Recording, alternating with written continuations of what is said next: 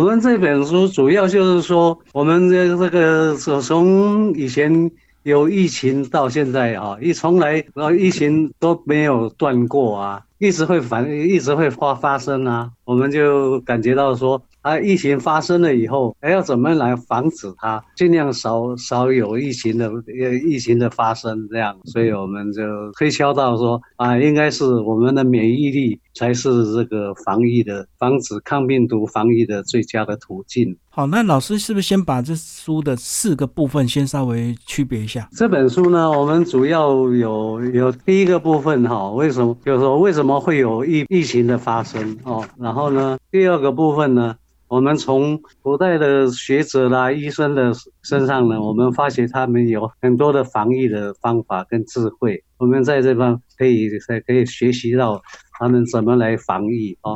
第三个部分就是我们怎么从从古人防疫的智慧来拓展我们中医的怎么防范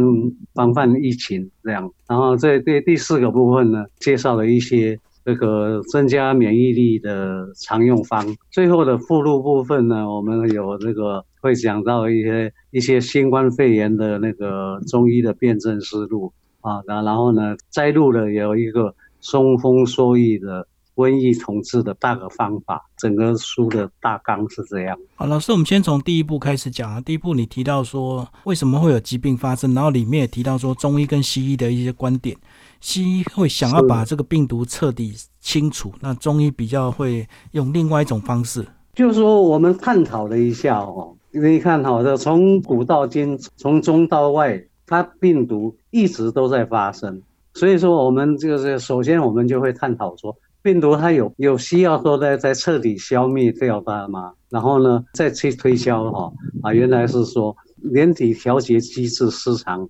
才是那个疫病发生的主要原因。我们中医呢，又把这个邪气分作为外来跟内生的邪气，那它包括很多很多的那个原因呐，有有有外邪啦，有内邪啦，包括有气候的反常啦，有环境的因素跟饮食的因素啦，还有毒气的因素。再来就是我们劳逸不均呐。过度的劳累，或者是然后引起我们身体的正气的亏虚啊。接下来呢，我们就就会借这本书就会介绍到古代医家还有哪些的防疫措施，然后呢，还包括说像古人，呃，我们是会一直在沿袭到现在古人的年节的防疫的习俗，跟我们要包括像过年怎么防疫啦，端午节怎么防疫啦，哦，这些种种啊。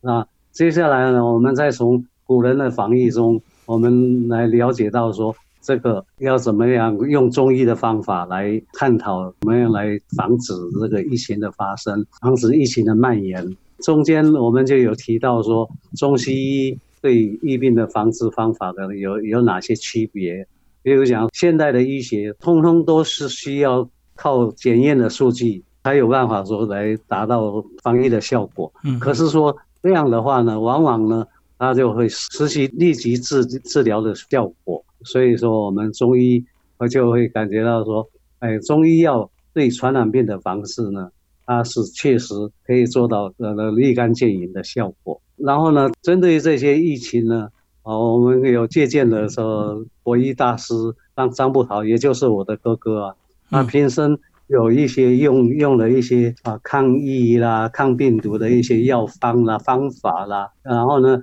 中间我们也提到说，我们要让我们自己的免疫力哦，在跟病毒战斗中呃成长。这中间我们也也介绍了说，像心理状态啦、身体的健康状态啦啊，然后怎么改善我们的生活方式，这些才是我们要中医的手段啊啊。然后呢，中间我们就有介绍了一些张伯桃医生。啊，用过的一些抗病毒、抗 SARS 的那些一些方法，虽然是都已经是过去的，可是说我们发觉哦，对现代的人，它还是非常有用的一些方法。这里面也有提到的一些食疗方啦，还有一些提升自体免疫力的那个一些穴位疗法了哦。啊，那那然后呢，我们也包括说刚刚讲讲的一些抗病毒、免疫、增强免疫力的方剂呀，呃，我们列列举的有有几十个哦，还有一些保健的药械啊这些。最后呢，我们这就来针对这个新冠肺炎的中医怎么来治治疗这个新冠肺炎，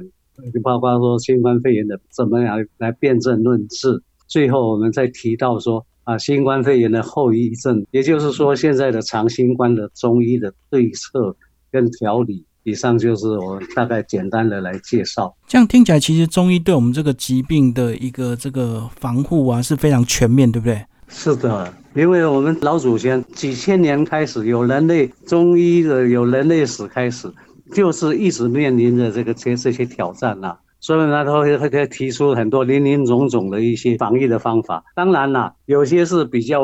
过了时效，过了一些比较年代比较久远，有一些方法。我们就要不断的去更新啊，不断的改良啊，哦，不能说一成不变的。古人以前的老祖先怎么用，我们现在现在就就怎么用。因为当其这在其中也有一些迷信的说法这样啊，所以我们要立立排众议，要让大家知道说怎么来防疫，这样才是最重要啊。对，即使或许有一些可能是稍微过期，但是有一些到现在还是非常合用。包括我们这个端午节才刚过，对不对？利用这个端午节的节气来防疫，好像也是一个老祖宗的一个方法。对呀，没有错啊。光一个包粽子啊，光一个划龙舟啊，这里面就含有很多很多的含义呀啊，包括说我们端午节要吃这个午时茶，要先过个洗午时水，这些它都是因为像像端午节，它是这是疫气疫气繁衍、病毒繁衍最强盛的时候啊，这个时候。来做这个防疫，这是最恰当的时机呀，也不一定是就是说端午节这一天呢。我们在端午节前后都是我们要要去注意的，尤其是像我们这个岭南地区哦，它本来就是瘴气、疫气特别重、特别重的地方，我们更应该要要有这个思维啊。对啊，像现在暑假到了，这个我们梳理第一个部分就讲到，包括湿气，对，好像都是这个季节我们要特别注意的。对的，你看我们现在什么夏天不是登革热、肠病毒最流行吗？对，哦，那些东西除了避暑以外，饮食要干净，哎呀，那环境要清洁，这些都是我们避疫防疫的必要的手段跟方法啊。而且我发现夏天这个东西真的坏的非常的快，在饮食部分要非常注意，因为气候闷热，尤其是在在岭南地区啊。气候非常潮湿，我们可以知道啊，古时候是没有没有说是现在的冰箱啊，以前都都是靠碗橱啊，对不对哦？那些东西，它要怎么样保存这些食物？然后呢，我们现在的人呢，哦，也各个像像刚说一下保存食物这方面，我们改变成说隔餐的食物我们不要吃啊，然后呢。太过冰凉、太过生冷的东西，我们尽量少吃，尽量不要吃啊！这些都是我们需要做到的方法。老师在书底啊，有特别强调一句话，这个特别请老师来说明一下。这个你在书里讲到说，这个夏季啊要晚睡早起，但是冬天就是要早睡晚起。对对对，这个是老祖宗去体验出来的。夏季他要他要晚睡早起，这个季节性，你像像夏天好了，如果说这不是睡在空调房、空冷气房里面的话，你像夏天本来就是比较闷热啊，啊，你想早睡你也你也睡不着啊。所以说这是老祖宗早早他就体验出来。还有像冬天的话，以前人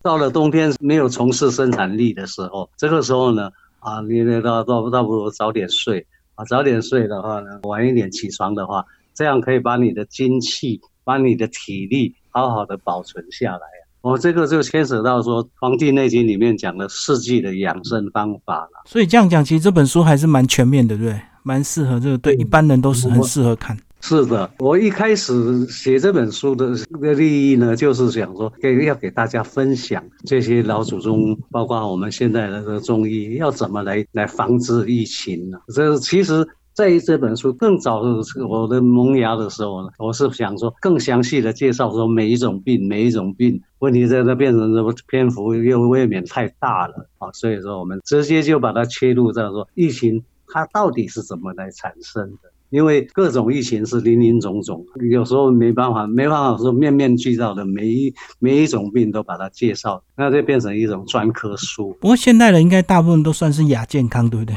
所以其实身体一定有一些要注意的地方。对呀。所以我们不才讲说要要怎么样提升免疫力，然后要怎么锻炼身体，要怎么样让让自己去调试，尤其是改善体质这一方面。我们中医把这个体质分为九大体质啊，除了正常人以外，它另外有八种体质，就是刚刚主持人讲的，它这个叫亚健康啊。因为现在人的生活作息跟以前是完全不一样，可能是说有一点不能否认的了，以前的人寿命会比较短。对不对？哦，为什么以前的时代比较比较不科学一点？对，很多方法并不一定完全对呀，所以我们才要去探讨这些东西，哪些合不合宜啊？这本书里面都有都都有全面的去介绍，我们可以挑出最适合我们自己的方法来从事我们自己自己的防疫的工作。老师，你书最后有两个附录，那里面也提到一些中药的配方，这个应该老师都有把它调整过，对不对？